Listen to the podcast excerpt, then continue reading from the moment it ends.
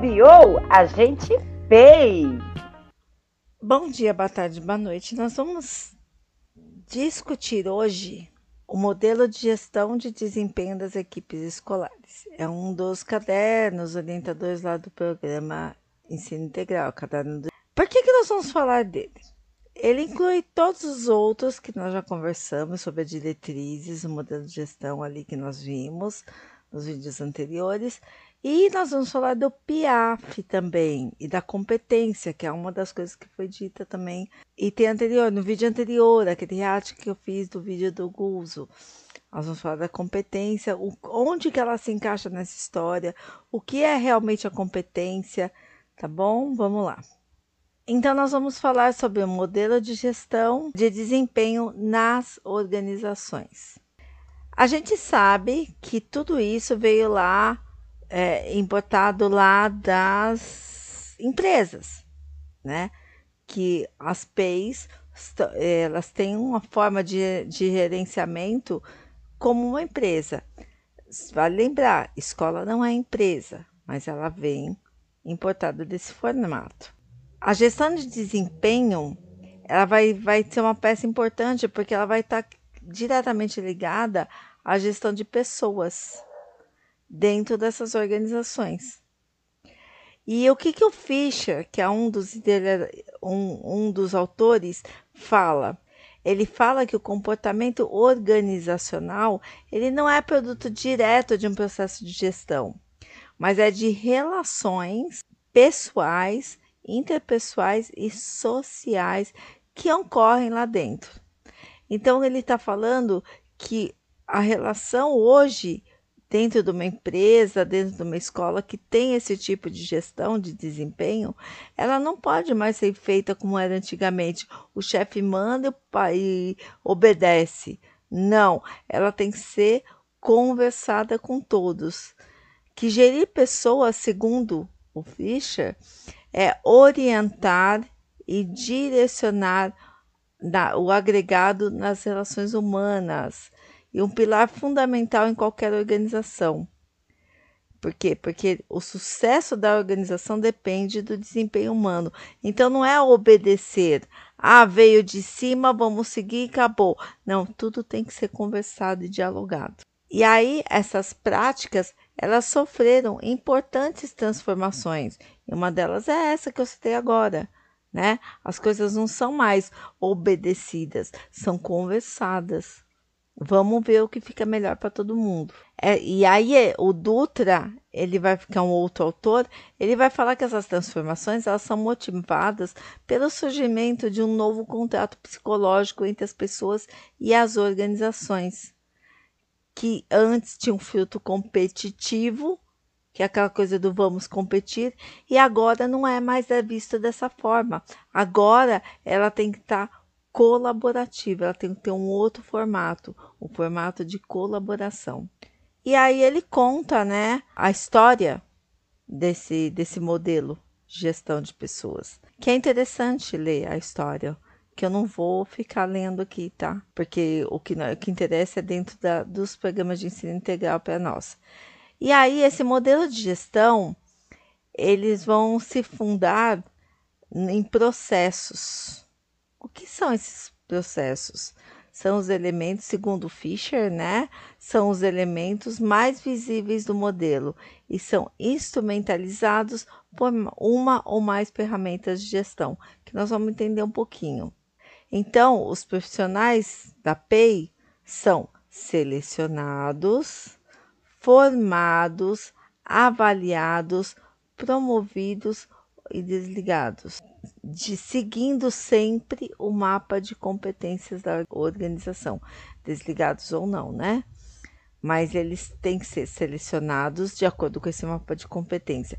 Então, o PIAF, que é o programa de individual, o plano individual, ele tem que ser feito no começo, ele deveria ser feito no começo quando você vai ter o professor, você vai pegar o PIAF dele, analisar e vai ver como se fosse um currículo e vai ver se aquilo está de acordo com a sua escola. Essa deveria ser a forma como fosse conduzida a escola de ensino integral.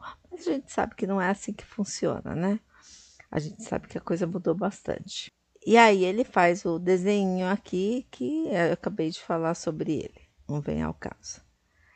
E aí a gente vai dar que essa gestão ela é dada por o quê? Por competências, que ela vai dar o espaço central nesse modelo de gestão. E o que, que é as o que são as competências? As competências é um conjunto de conhecimentos que, é os, com, que você sabe fazer, habilidades que você faz, que você tem habilidade de fazer, e as atitudes que é o de querer saber. Isso é uma competência.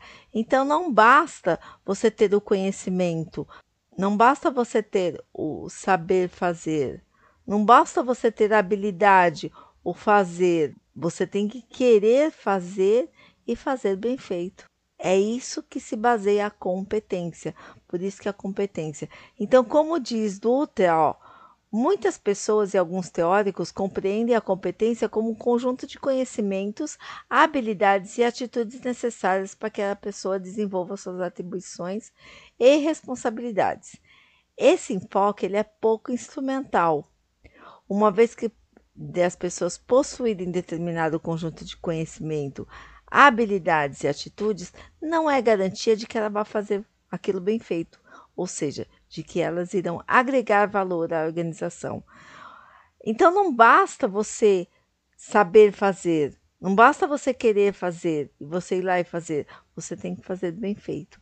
Isso é competência. Então ele analisa o que? A capacidade de entrega. O que, que isso quer dizer? Quer dizer que você ir lá e fazer o um negócio bem feito, fazer bem. Não basta ter determinada competência.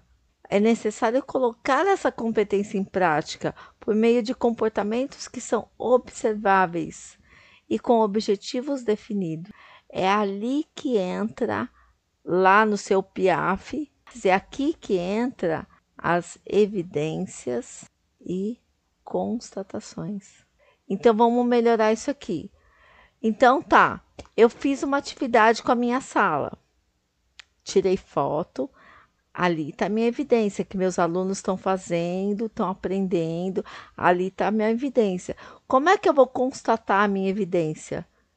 Quando ele desenvolver lá na avaliação, quando a habilidade daquela atividade que eu desenvolvi foi contemplada. Então, meus alunos foram bem naquela habilidade, eles foram bem naquilo, naquela minha atividade que eu propus, que eu evidenciei, foram, foram bem. Então, eles desenvolveram habilidade. Então, ali está a constatação da minha evidência. Então, não basta ter a evidência, você tem que ter a constatação também. E aí, lá no currículo paulista, ele vai falar o quê? Que competências nesse sentido caracterizam modo de ser, de raciocinar e de interagir que podem ser desprendidos das ações e das tomadas de decisão em contextos de problemas, de tarefas ou de atividades. Graças a elas, podemos inferir hoje se a escola, como instituição, está cumprindo devidamente o papel que se espera dela. Então, eu fotografei, tá lá a foto do meu aluninho lá fazendo a tarefa, tá? Como é que eu vou evidenciar isso? Lá na avaliação de desempenho. Aí ele foi bem? Então eu tenho a constatação. Então não basta eu ter desenvolvido a habilidade, eu tenho que desenvolver um aluno competente. Desenvolvimento da competência. E aí ele tem que também mudar o comportamento diante das situações problemas que são exigidas dele, habilidade e atitude também para resolver. Então, a coisa vai muito além. E aí, então, vamos falar aqui do que Dutra fala sobre competências individuais que compõem as organizacionais. Quer dizer, as organizacionais vão ser aquelas de como meu aluno vai sair, como que meu aluno vai lá e ele vai desenvolver aquela habilidade e vai ser competente. Através do quê? Através da avaliação. Ele foi bem na avaliação, ele desenvolveu aquela habilidade, quer dizer que ele é bom. E quer dizer que eu tive também a competência de desenvolver nele aquela habilidade. Essa é a competência da organização, organizacional. Agora a gente vai falar da, da competência individual. O que, é a competência individual? É quando o seu conhecimento, o que você está aprendendo, o que você está lendo, o que você está desenvolvendo, se está repercutindo no ambiente, na organização. Essa é a sua competência individual. Ou seja, é o seu aprendizado que está fortalecendo para enfrentar novos desafios. E elas são definidas, essas competências individuais, elas são definidas lá nas premissas e nos objetivos do programa. Conforme a gente vai ver na tabelinha que eu já expliquei lá nas diretrizes, no primeiro documento que nós conversamos. Por que, que a gente tem o um modelo por competência? Porque é dessa forma que a gente torna o, o processo, né, o processo mais objetivo e mais padronizado e democrático. É mais fácil para a diretoria de ensino saber o que está acontecendo. Então, aí eles definem né, o mapa de competência, que vai padronizar os comportamentos que são esperados para todos aqueles que estão no regime de dedicação plena e integral. Então, ele é, ele é comum, até para ficar mais fácil. Então, são objetivos comuns que até fica mais fácil para os avaliadores perceber que a gente vai descrever lá no PIAF, no Plano Individual de Aprimoramento e Formação, porque vai favorecer o alcance dos objetivos do programa, que são aquelas competências que estão ali. Repetindo, não basta eu saber fazer, não basta ter habilidade, eu tenho que fazer bem feito. A construção dessas competências ela vai se iniciar lá nas diretrizes que nós vimos, lá nos primeiros documentos que eu li, nos primeiros vídeos, que vai falar da missão, da visão, dos valores e das premissas que embasam o programa. Por que que precisa a gente precisa conhecer as, a missão, a visão, os valores e as premissas? para que haja alinhamento, para que tudo esteja alinhado dentro do, do programa, dentro do modelo pedagógico que se espera. Então, quando eu falei lá das premissas, o que são as premissas lá dentro das diretrizes? São o que vai fundamentar o programa. E as competências? As competências são os comportamentos que se espera que ele faça e faça bem feito. Os macroindicadores são aqueles que vão caracterizar as competências. Quer dizer, eu tenho que mostrar, eu tenho que dar a indicação de que no âmbito escolar aquilo foi feito, aquela competência foi cumprida. E os microindicadores é aonde eu estou fazendo, estou desempenhando as minhas competências. O microindicador é na minha disciplina, no meu trabalho, e os macroindicadores é no trabalho com todos que as competências estão sendo realizadas. Mais uma vez, não basta evidência, tem que ter evidência e constatação. E isso não só por parte dos professores, mas por parte dos gestores também, quando eles vão avaliar, tá bom? Eu vou explicar isso um pouquinho mais para frente. Então, ó, através das premissas, a gente é o que se espera do comportamento de cada profissional dentro do programa. Então, as, o mapa de competência lá do, do que a gente utiliza para fazer o PIAF, ele vai dar os comportamentos que são necessários dos educadores para que as premissas dos, do programa sejam alcançáveis na prática pedagógica e de gestão. Gestão do quê? De tudo da sala de aula, dos alunos, de tudo. E aí você pode escolher uma ou mais competência que vai ser observado lá na tabela 2. Vamos descer lá. Então, quais são as premissas? Como a gente já viu aqui, ó, protagonismo, formação continuada, que a gente vai tá, sempre em autodesenvolvimento contínuo, excelência em gestão, está sempre comprometido com o processo e com o resultado. Corresponsabilidade é o, res, a, o relacionamento com todos. E a corresponsabilidade também tomar para si a responsabilidade dentro do todo o processo. E a replicabilidade, ou seja, aquela solução, você encontrou aquela solução, então eu estou evidenciando a minha solução, eu estou replicando, eu estou passando para os meus colegas, nós estamos tendo uma multiplicação de tudo o que foi bom, de tudo que nós aprendemos, de tudo que foi evidenciado, eu estou multiplicando e a criatividade que a gente tem que ter dentro da escola para realizar determinadas funções, para achar determinadas soluções, tem que ter criatividade. Então, cada competência ela vai definir um comportamento geral, que é que são os macros e microindicadores. Então, os microindicadores eles vão qualificar a competência no aspecto do macro compondo o conjunto de indicadores de comportamento que descrevem aquela competência em sua totalidade. Então, o que isso quer dizer?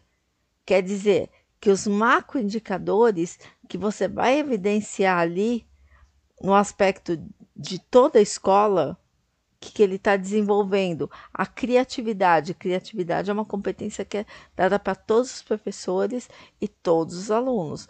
Então, ali é um macroindicador.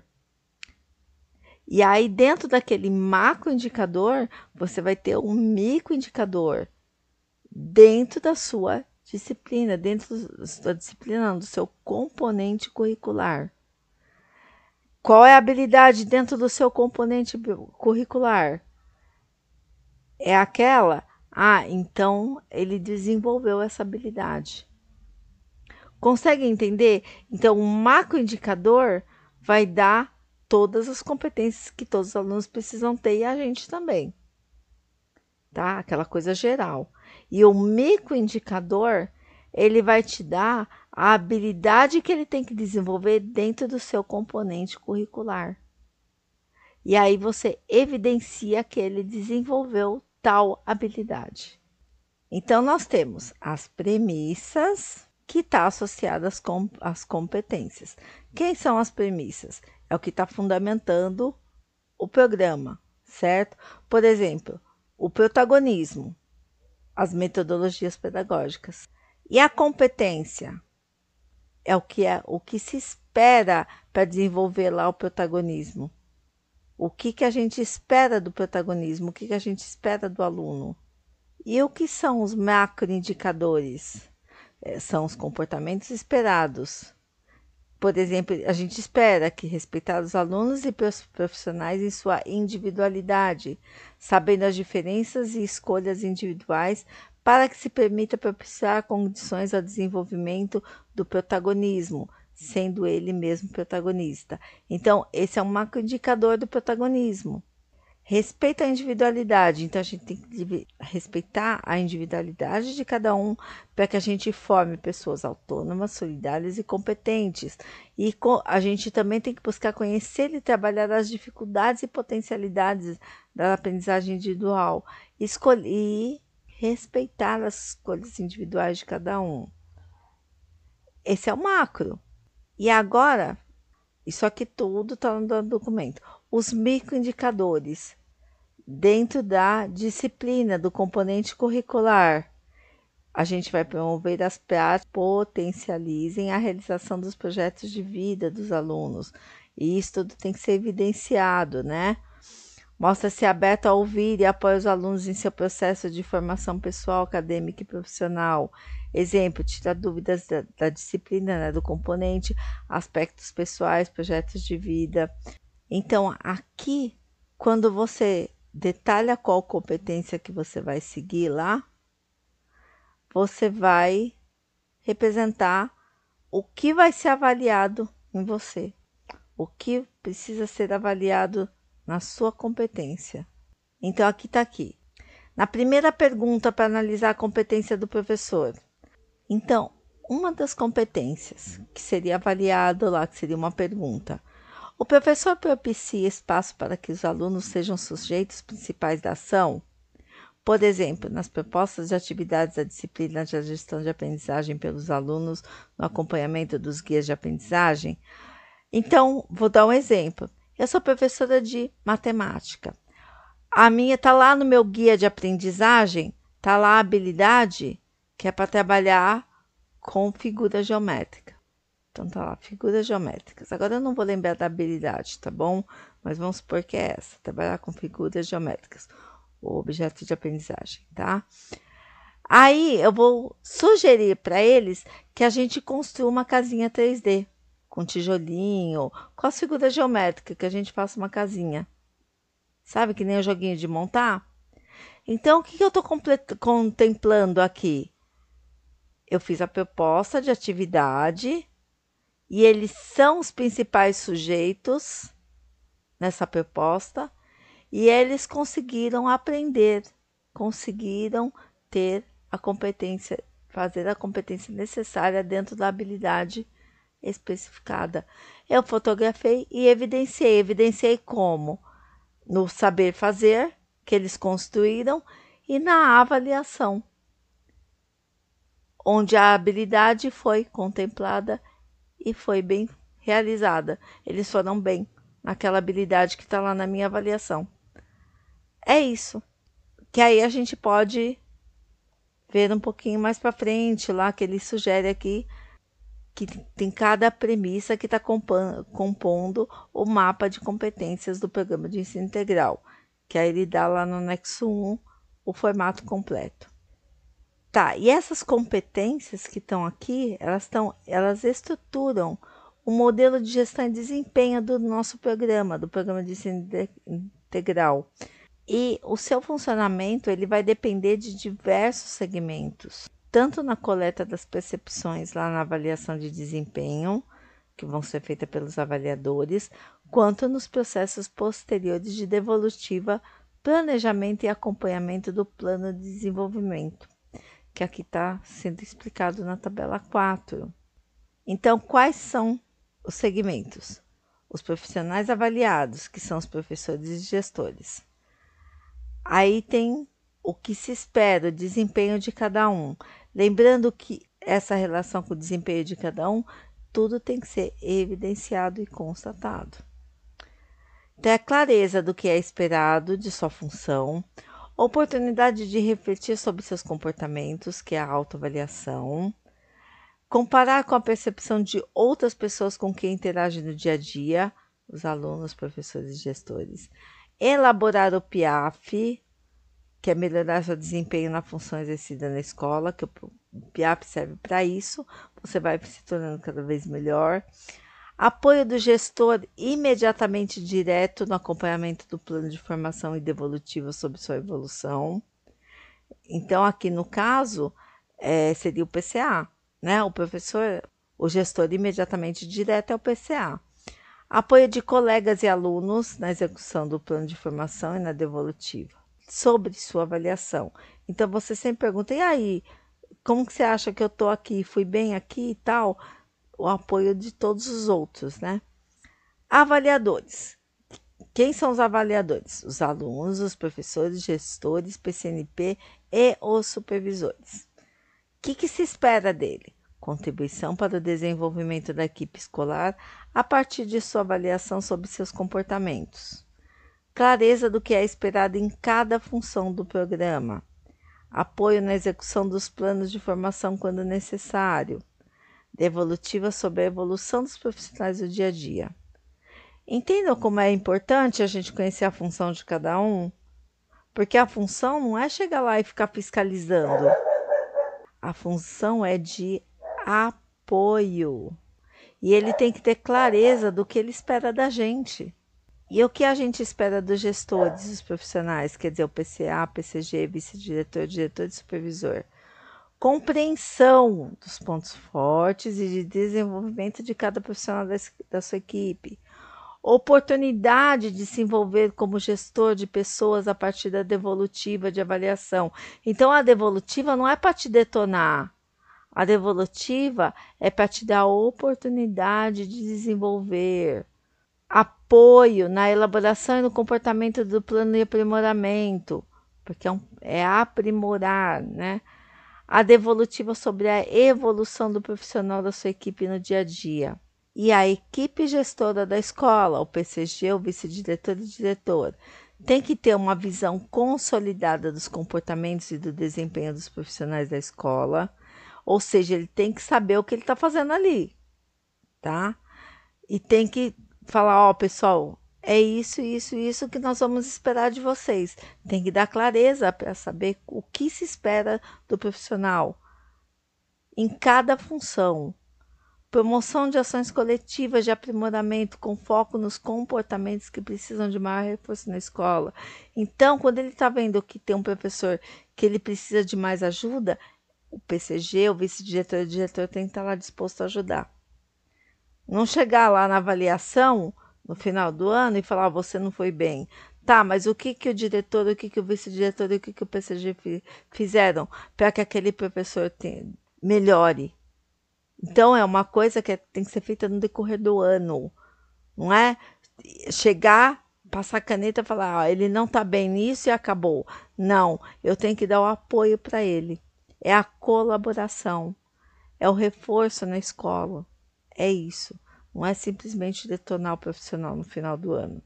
E o que se espera da diretoria de ensino? Bom, isso aqui eu não vou nem não vou ler porque é, aí fica por parte do diretor tal e a gente não tem nós professores não chegamos muito perto disso só quando a gente tem que algum problema e precisa pedir alguma ajuda para a diretoria de ensino aqui ó ele vai falar que o modelo de gestão de desempenho é composto por etapas e essas etapas, essas etapas são importantes, tá? Ah, quando a gente vai ser avaliado por competências, aqueles que estão no primeiro ano, ele é examinado por uma, uma banca de avaliadores. E os demais profissionais têm avaliação 360 de alunos, professores e gestores da escola. E a avaliação de resultados, quando eles são recém-ingressantes, não há avaliação de resultados. Os demais profissionais são realizados pelo gestor direto do profissional avaliado. A consolidação da avaliação de competências versus resultado. Se ele obteve, né, se as competências foram desenvolvidas realmente, se obteve os resultados, ou seja, aqui entra as evidências e constatações. Quando ele é recém-ingressante, não precisa. Quando com os demais, consolidação feita pela Secretaria da Educação do Estado de São Paulo e a análise é realizada na unidade escolar. E a devolutiva? Para os recém-ingressantes, ela é conduzida pela banca de avaliadores do credenciamento e para os demais é pelo gestor direto. A elaboração do, do PIAF para ambos, conduzida pelo profissional avaliado com apoio do gestor direto e o acompanhamento do PIAF é realizado conjuntamente pelo gestor direto e pelo profissional avaliado. Lá na avaliação de competências, eles vão buscar as evidências do comportamento e as competências do programa. Como eu disse, não basta você saber fazer, você tem que saber fazer bem feito. A avaliação de resultados é a segunda etapa, que pode ser junto com a primeira, né? Ela é feita pelos gestores diretos, junto com o professor profissional, e aí vai procurar as evidências do trabalho, da atuação de cada profissional. E sempre no final do ciclo, o semestre ou ano letivo. E a consolidação dos, de avaliação, que vai quando vai lá para a Secretaria Estadual de Educação, e é formada uma classificação em uma matriz de nove quadrantes que é a Nine Box, chamada Nine Box. Trazendo a ideia de nove caixas, caixas ou quadrantes. Então, é feita apenas no final do determinado ciclo. A devolutiva, que é a quarta etapa, são os resultados da sua avaliação. Então, os gestores diretos do profissional vai dar a devolutiva. Como aqui mesmo diz, ela é uma ação que é importante e delicada pois exige maturidade do profissional para ouvir as percepções dos diversos avaliadores. E o gestor também tem que ter cuidado em sua condução. O PIAF é a quinta etapa, que é um dos mais importantes, porque o profissional ele coloca como principal responsável, porque é no PIAF que ele vai colocar o seu desenvolvimento. Ele que vai responsabilizar pelo que está sendo colocado ali. O que, que o gestor faz? Apoia o profissional na escolha das competências mais relevantes e no desenho das ações efetivas para o seu desenvolvimento. E aí, o acompanhamento do PIAF, porque ele colocou lá o que, que ele vai, as competências que ele vai desenvolver ali no plano dele. E esse acompanhamento? Esse acompanhamento são feitos com reuniões trimestrais entre o profissional e o gestor. E aí ele vai acompanhar e atualizar as ações. E aí vai verificar se as ações que foi planejada ali, se elas estão sendo realizadas através das evidências. Esse processo ele é contínuo e é muito importante. E aí ele vai mostrar os seus pontos fortes e aqueles que precisam de aprimoramento. E conforme a gente vai evoluindo na carreira, novos comportamentos vão ser exigidos e vão ser dadas novas oportunidades de desenvolvimento. Então, lá no modelo de gestão de desempenho do programa, ele deve apoiar os profissionais da escola para ser cada dia mais efetivo, para ter cada vez mais eficiência e contribuir para o fortalecimento do programa e alcance dos princípios, premissas e objetivos do programa. E por isso que o PIAF é tão importante. Então, o modelo de gestão de desempenho das equipes escolares tem que estar alinhado com as tendências atuais de gestão de pessoas apoiando o processo de desenvolvimento de seus educadores com vistas ao alcance dos objetivos, que é a formação integral dos alunos. Tudo isso para a gente formar um aluno solidário, competente, protagonista e tudo aquilo que o programa espera. Então, a gente termina por aqui. No próximo vídeo, eu vou falar da avaliação das competências. Então, até o próximo vídeo. Bom, pessoal, é isso. Não deixe de se inscrever nos nossos canais que estão nas plataformas do Anchor, Spotify, Google Podcast e também no YouTube. Até mais. Bobeou, a gente fez! Go, go, go,